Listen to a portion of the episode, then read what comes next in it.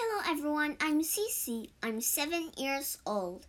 Let's join the world's greatest detective, Nate the Great, as he solves mysteries. Here we go! Nate the Great saves the King of Sweden.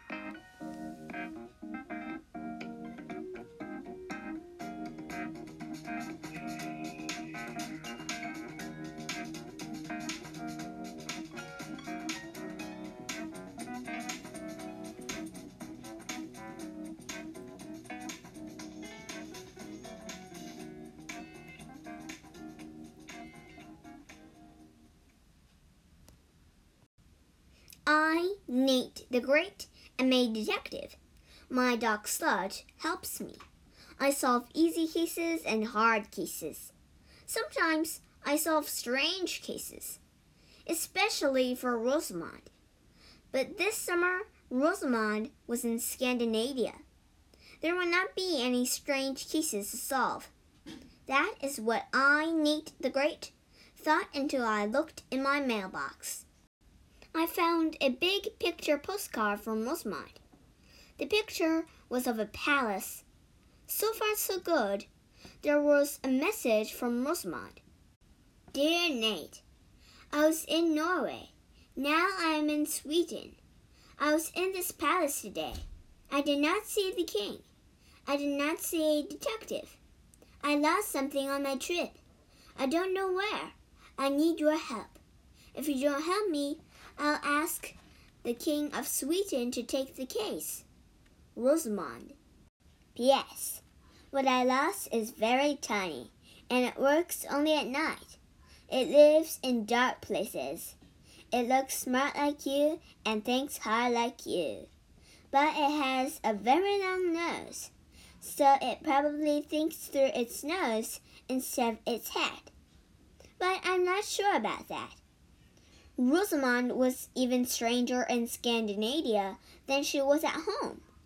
I, Nate the Great, could not take a case that was thousands and thousands and thousands of miles away. I threw Rosamond's card in the wastebasket. The next day, I got another card. Here are the rules. If you don't take the case, call Sweden. Ask for Rosamond. If you take the case, you don't have to call. Rosamond. P.S. If you don't take the case, I'll hire that king. I'll call him up. I'll send him cards. I'll knock in his palace door. I'll get him. I stared at Rosamond's card. There was a nice stamp on it. There was a man's picture on the stamp. He looked like a king. He did not look like anyone who would want to be hired by Rosamond. I began to think. This could be my biggest case yet. It was international. Rosamond had lost something in a foreign country, maybe in a palace. Maybe I could even save the King of Sweden from Rosamond. I wrote a note to my mother. Dear mother, someone lost something in Scandinavia. I'm going to find it. I'll not leave the neighborhood. I will be back. Love, Nate the Great. The case was a big blank. Rosamond had not sent her address. I did not know what she lost, or when she lost it, or what country she lost it in. How could I even begin? I decided to start at Annie's house. Annie and Rosamond are good friends. Sludge and I went to Annie's house. Annie was out front with her dog Fang. I'm on a case, I said. Rosamond lost something. Somewhere in Scandinavia. What do you know about her trip? I helped her pack, Annie said. What did she pack? I asked. Was it anything that looked smart and has a long nose? Fang looked up. He thought I was talking about him. And he said, Rosamond took clothes, shoes, boots for hiking in the mountains, toothbrush and paste, a hairbrush, and toys for her cats. Rosamond took her cats to Scandinavia? Yes, she said that the fish taste better over there.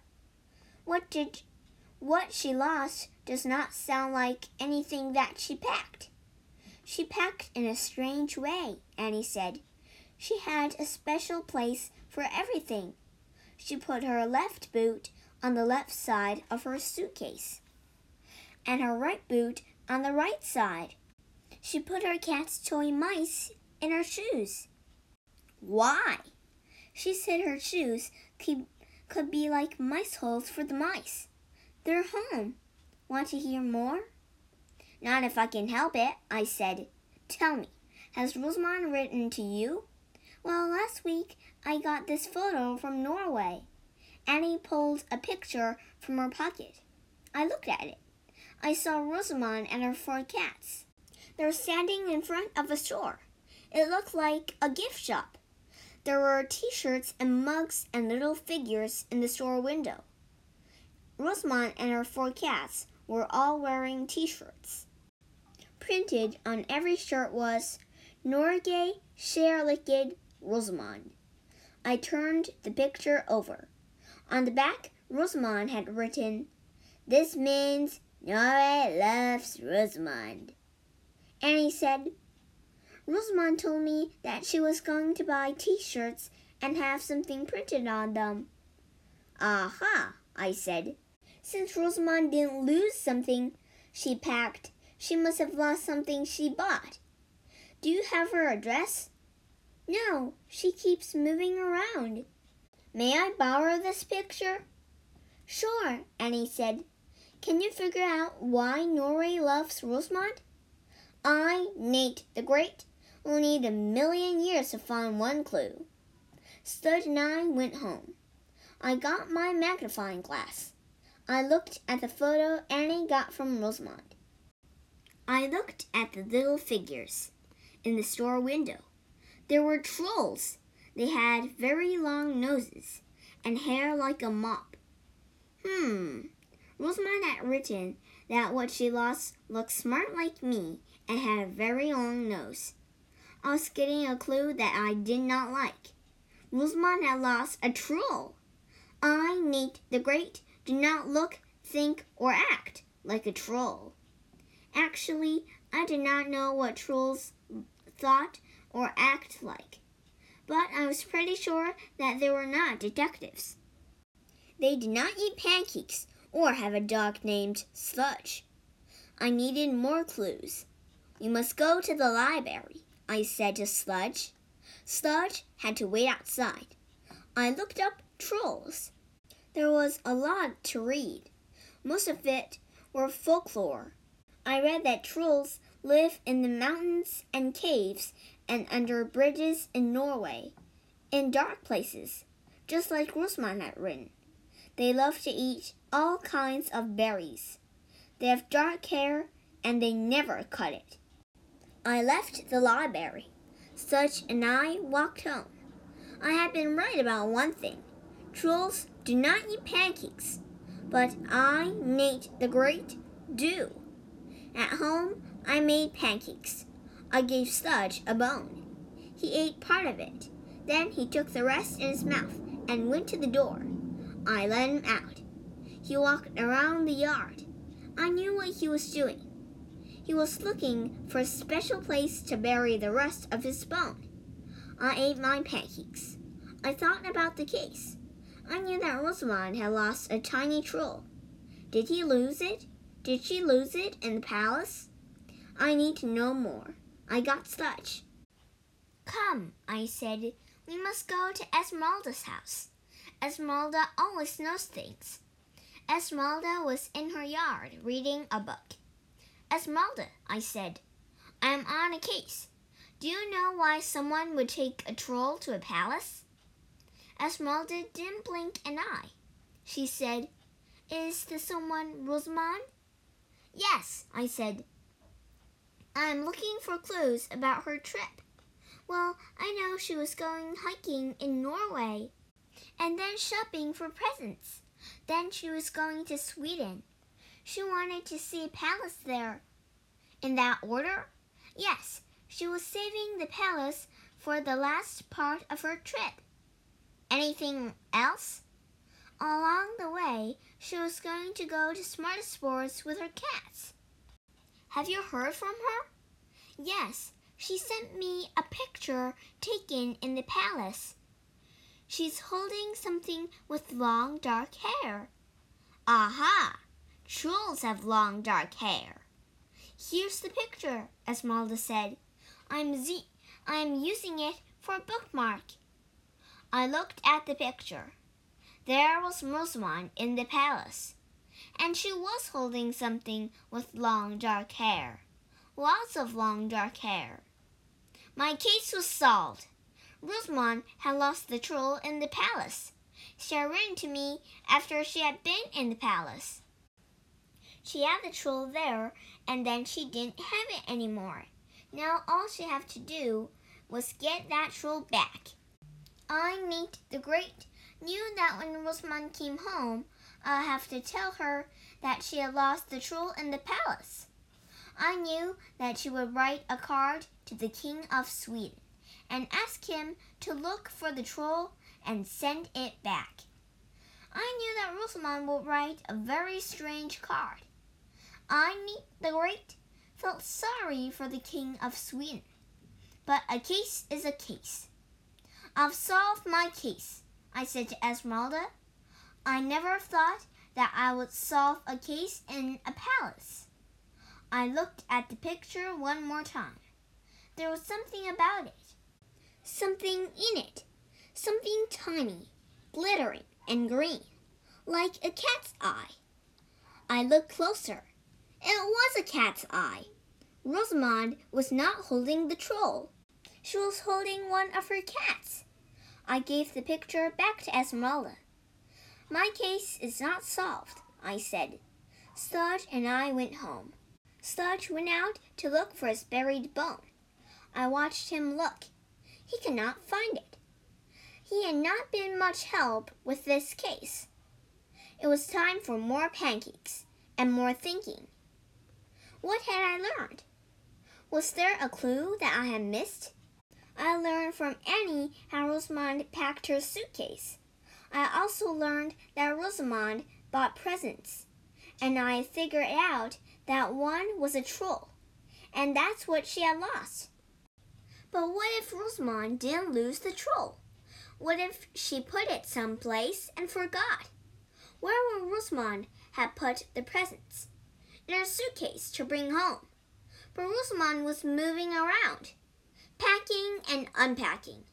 So if she put the troll in the suitcase, wouldn't she have seen it? Now, what had Esmeralda told me? That Rosamond went hiking and shopping and to the palace and to smorgasbords. What was important and what wasn't? I heard a scratch. Sludge was at the door with his bone. I let him in. I looked at him and his bone. Suddenly, I knew what was important and what wasn't. I said to Sludge, You are trying to help with the case. When you went looking for your bone in a special place, you were trying to tell me something. Sludge wagged his tail. I said, I, Nate the Great, have just solved this case. Now all we have to do is wait for Rosamond to come home. Two weeks later, my doorbell rang. I opened the door. Rosamond and her cats were there. She was carrying her suitcase. I'm home, she shouted.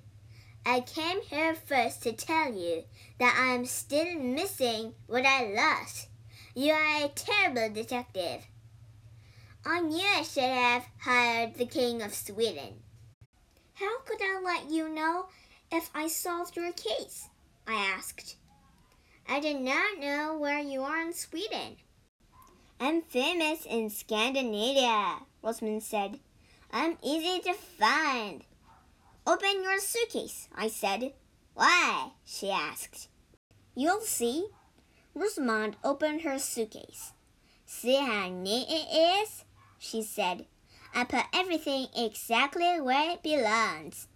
You packed all the presents you bought? I got t-shirts and a troll, Rosamond said. I packed the t-shirts, but I lost the troll. I thought I had packed it, but it's not in the suitcase. I bent down to the suitcase. I picked up Rosamond's hiking boots. I looked inside the left one. It was empty. I looked inside the right one. Something was in it. I reached in and pulled the something out. It had the longest nose and more hair than anything I had ever seen. My troll! Rosamond cried. Now I remember where I put it. Yes, Annie told me that you had planned for everything you packed. You bought this troll and you gave it a home. You knew that trolls live in dark places. So you put it in the bottom of your boot. Right, Rosamond said. It was cozy and perfect. And you forgot, I said. You'd already gone hiking, so you didn't use the boots again. Time went by, and you went to smorgasbords. You went to Sweden.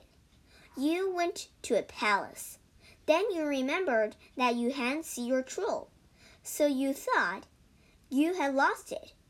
I, Nate the Great, say that sometimes things are put in places that are so special that nobody remembers where they are. Sludge had buried a bone in a special place and couldn't find it. Rosamond clutched the troll. Uh, you're so lucky to be a, such a great detective, because now you can have the present I got you. Rosamond pushed the troll at me. I'm giving everyone else Norway Loves Rosamond t-shirts. But when I saw this troll in the window, I knew it was you. Rosamond closed her suitcase and walked and walked out with her four cats. Sludge sniffed the troll. This troll still needs a good home, I said. I went down to my cellar, walked to its darkest corner, and sat the troll down. Enjoy your life, I said. Then I went upstairs. This case could have ended better for me, Nate the Great. But not for the King of Sweden. He was one lucky king. He would never get a card, or a phone call, or a knock on the palace door from Rosamond.